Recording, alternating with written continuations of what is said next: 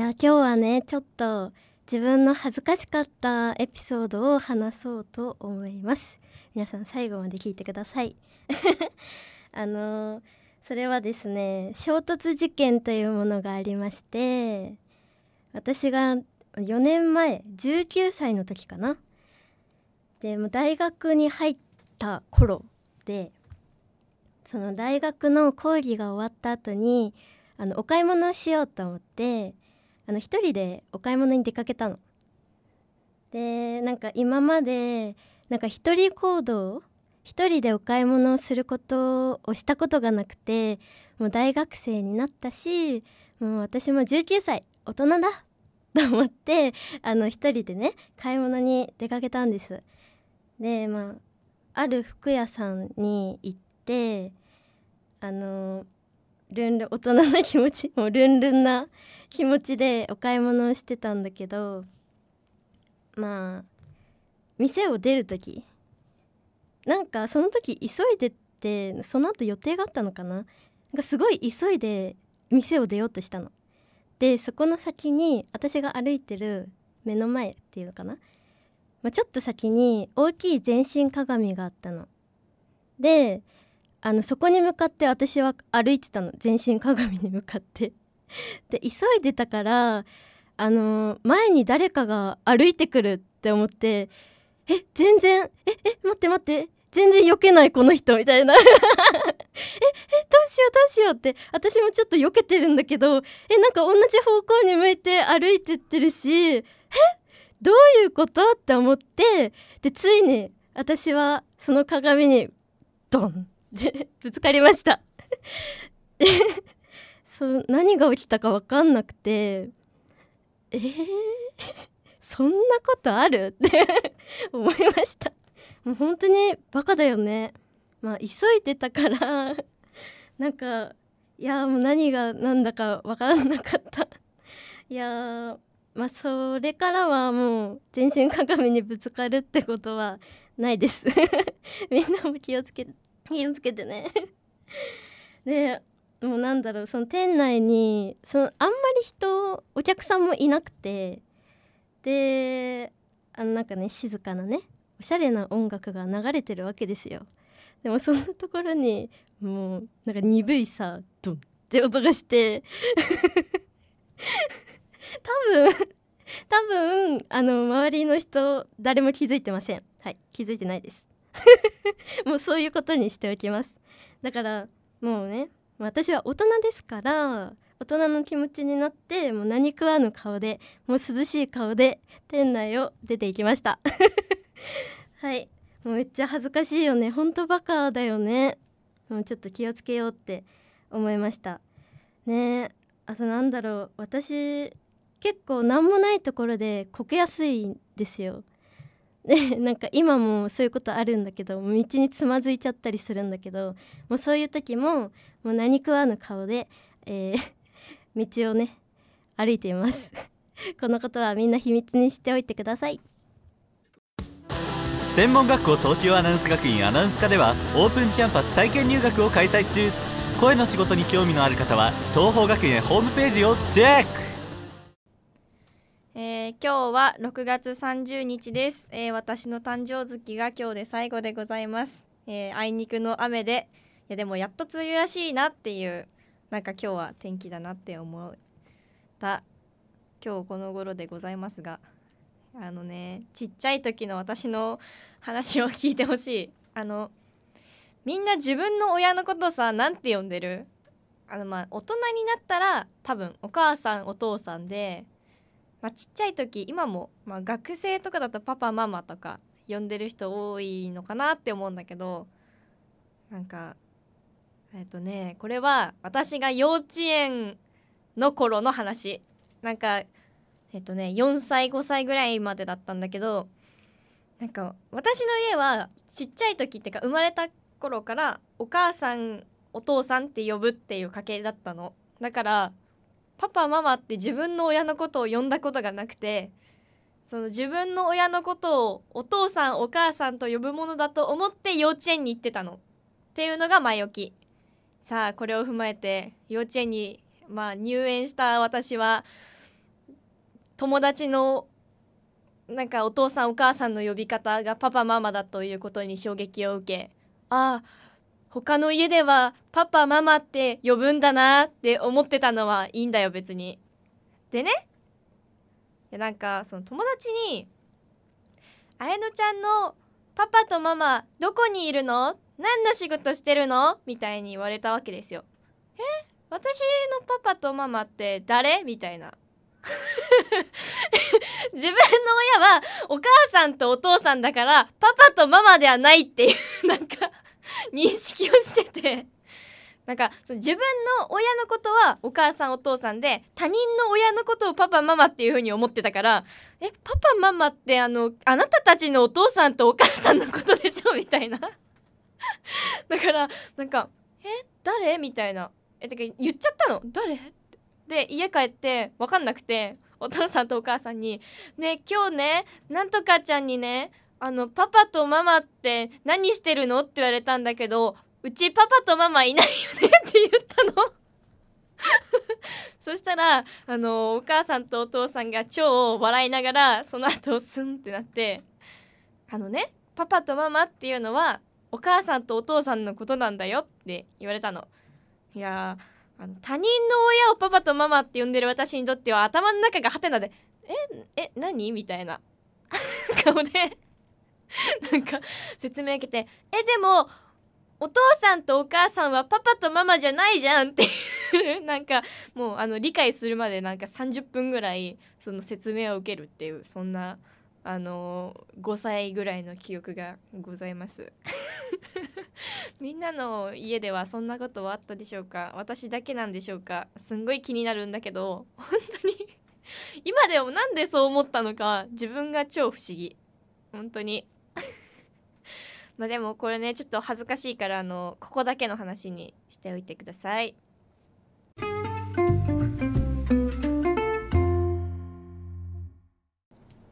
こんにちは宮田カレンです。この前ね私中野サンプラザで行われたあの私の大好きな銀杏ボーイズとサンボマスターのライブに行ってきたんですよ。みんな中野サンプラザが閉館しちゃうの知ってる？あの都市再開発であの閉館しちゃうんだけど50年の歴史があったのにその幕を下ろしちゃうんですね。あの私最初で最後の中野サンプラザだったんですけどやっぱりちょっとああここなくなっちゃうんだって思うとすっごい悲しかったです。でライブの話ね。サンボマスターのボーカルの山口さんの MC が結構印象に残っていてちょっと紹介したいんだけど MC 曲が終わっていきなり「ふざけんなよ」って言って「お前がクソだったことなんて一度もねえんだ。勘違いすんなよ」って言って。お前がダメだったことなんて一度もねえ。まあいろいろ言ったけど俺が言いたいのは。って言ってマイクから離れて大きな声で「生まれてきてくれてありがとう!」って言ってくれたのね。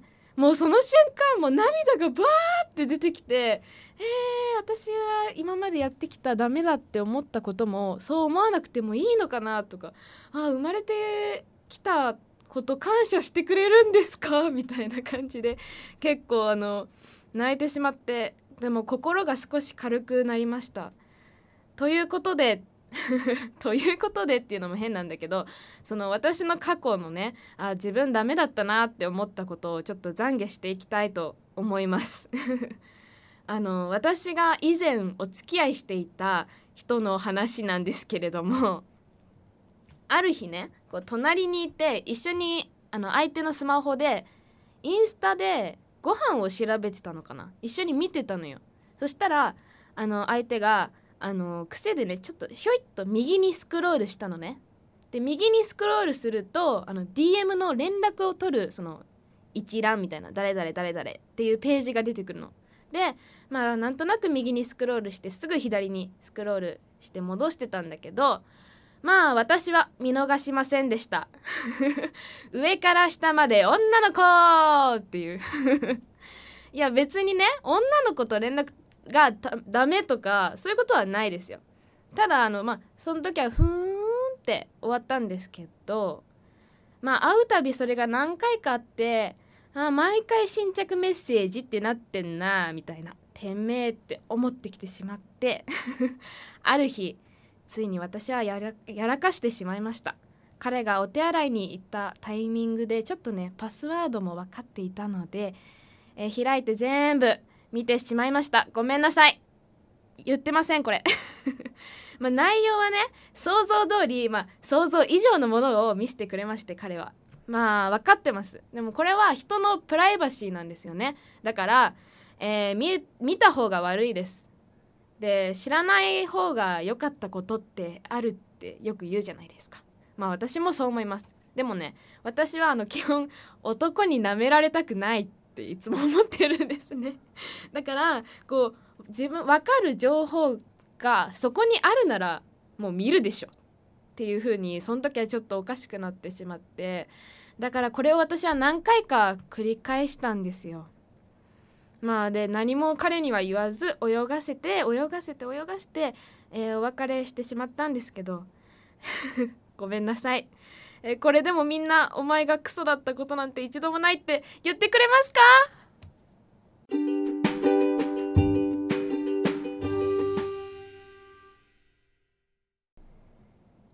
こんにちは。村川葵です。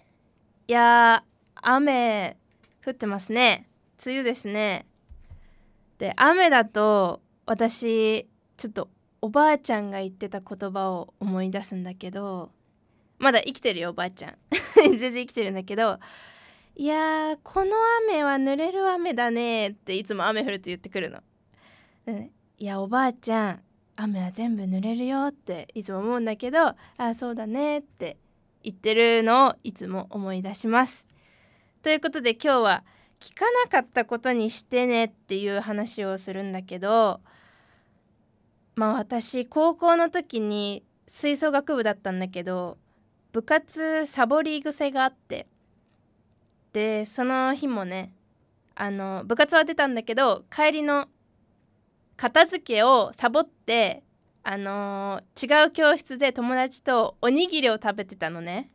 そしたら先輩がなんか「えあいつらいなくね?」みたいになってなんかで同級生の子がなんか「先輩がなんか探してるよ葵ちゃんたちのこと」とか言われて「やばい!」って言って結局なんか何事もなかったように普通に片付けやるんだけど後々先輩に呼び出されて「何やってたの?」みたいに言われてえっとってなってなんかちゃんとしてねって言われてあすいませんって言ってその日は終わったんだけどまあしばらくしてまた部活あって私トランペットパートだったんだけどその楽器ケースがあってね楽器ケースを開けたの。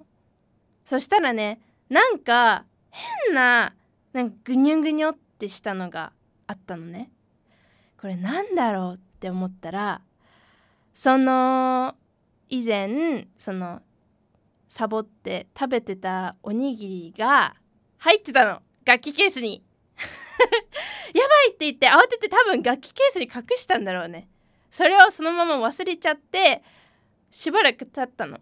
まああの部活サボりがちだから多分ね1週間に何回かしか行かないからもう多分1週間ぐらい経ってんのよおにぎりが。それがあってなんかもう茶色っていうかもう変色してんな。何これ！って思って。なんかもう同級生にはちょっとバレたんだけど「えおい何これ!」とか言って「えいやいや何でもないよ」とか言って慌てて捨てたんだけどもう本当になんかちょっとね匂いも ちょっと香りみたいなのがちょっと漂ってた部分もあってなんとかごまかしたんだけどいやあれはもう本当にお母さんに本当に申し訳ないっていう思いはあるんだけどあるんだけどそのおにぎりっていうかを腐らしたのは私初めてじゃなくって結構私物を腐らせがちなのなんか小学生の時もね給食のデザートのみかんを家で食べたくてこっそりあの給食袋に入れて持って帰ったのそしたら それも忘れてて2週間ぐらい後ぐらいにお母さんに「これ何?」って言われてめっちゃもう袋も腐ってるみかんが出てきたっていう。本当にお母さんごめんなさい。これだけは聞かなかったことにしてください。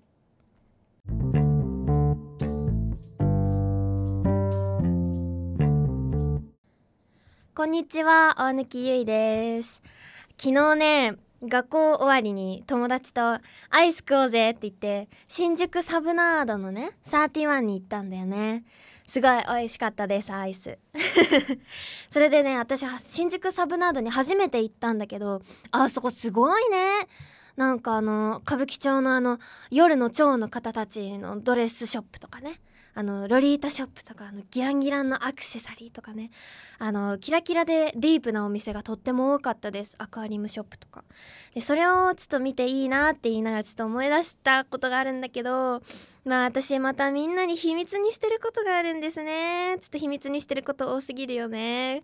えー、実は私大貫ゆいあのコスチュームが大好きでございます。コスチュームってあれです。ドンキに売ってるあれです。プリクラで貸し出ししてるあれですよ。メイド服でしょ？ナース服。チャイナ服。学生服。好きなんですよ私。見るのがね。なんかでもたまたまもう自分の好きな服の系統を探してさまよってたらたまたまそのコスチュームにたどり着いちゃったってだけなの。うん引かないで。う んコスチューム着てる女の子可愛いじゃん。もうねあのいろいろ調べてポートレート写真とかいっぱい見るんだけどももう日本最高。表現の自由万歳って感じ。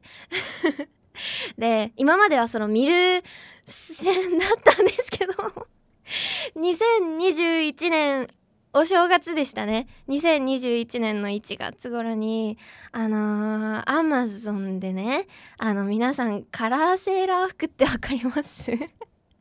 真っ赤ないろんなカラーがある展開されてるセーラー服なんですけどその赤いやつを 2000円ぐらいだったかな？買いました。しょうがない。コロナで誰にも会えなくてね脳みそがバグってたんです。ねその時髪の毛もね誰もあどうせ合わないからっつって赤紫に染めてたの。だいぶぶっ飛んでたからしょうがないでしょ。でそれで来てそれをはいはいはいなるほどなるほどと。もうわざわざ調べなきゃ見れなかったポートレート写真とか見れなかったあこここうなってるのねっていうのを写真で撮ったりかあの鏡で見たりしてなるほどなるほどいやこりゃ可愛いわっていう自給自足と言いますか地産地消をしてました。コロナ禍に何やってんだお正月なのにね。それ誰も家族になんて見せらんないからさずっとこそこそ隠しながらそれをやってましたね。なんかうんね状況とともにしてたんですけど。なんかそのショートヘアで可愛い服を着るのってめちゃめちゃ可愛いじゃない？ギャップが。でそれがきっかけであの今の私のショートヘアが実はあるんだけど今ショートヘアなんですけど。まあでもそれ以来そういう服着てないし買ってないしうん買ってないです。たまにちょっとアマゾンで見ちゃうんだけどね。うんまあでも血迷わない限りは買わないですよ。みんなちょっと引いちゃったかな。うん。でも誰にもそういう秘密はあると思います。うん。素直に生きていきましょう。聞かなかったことにしてね。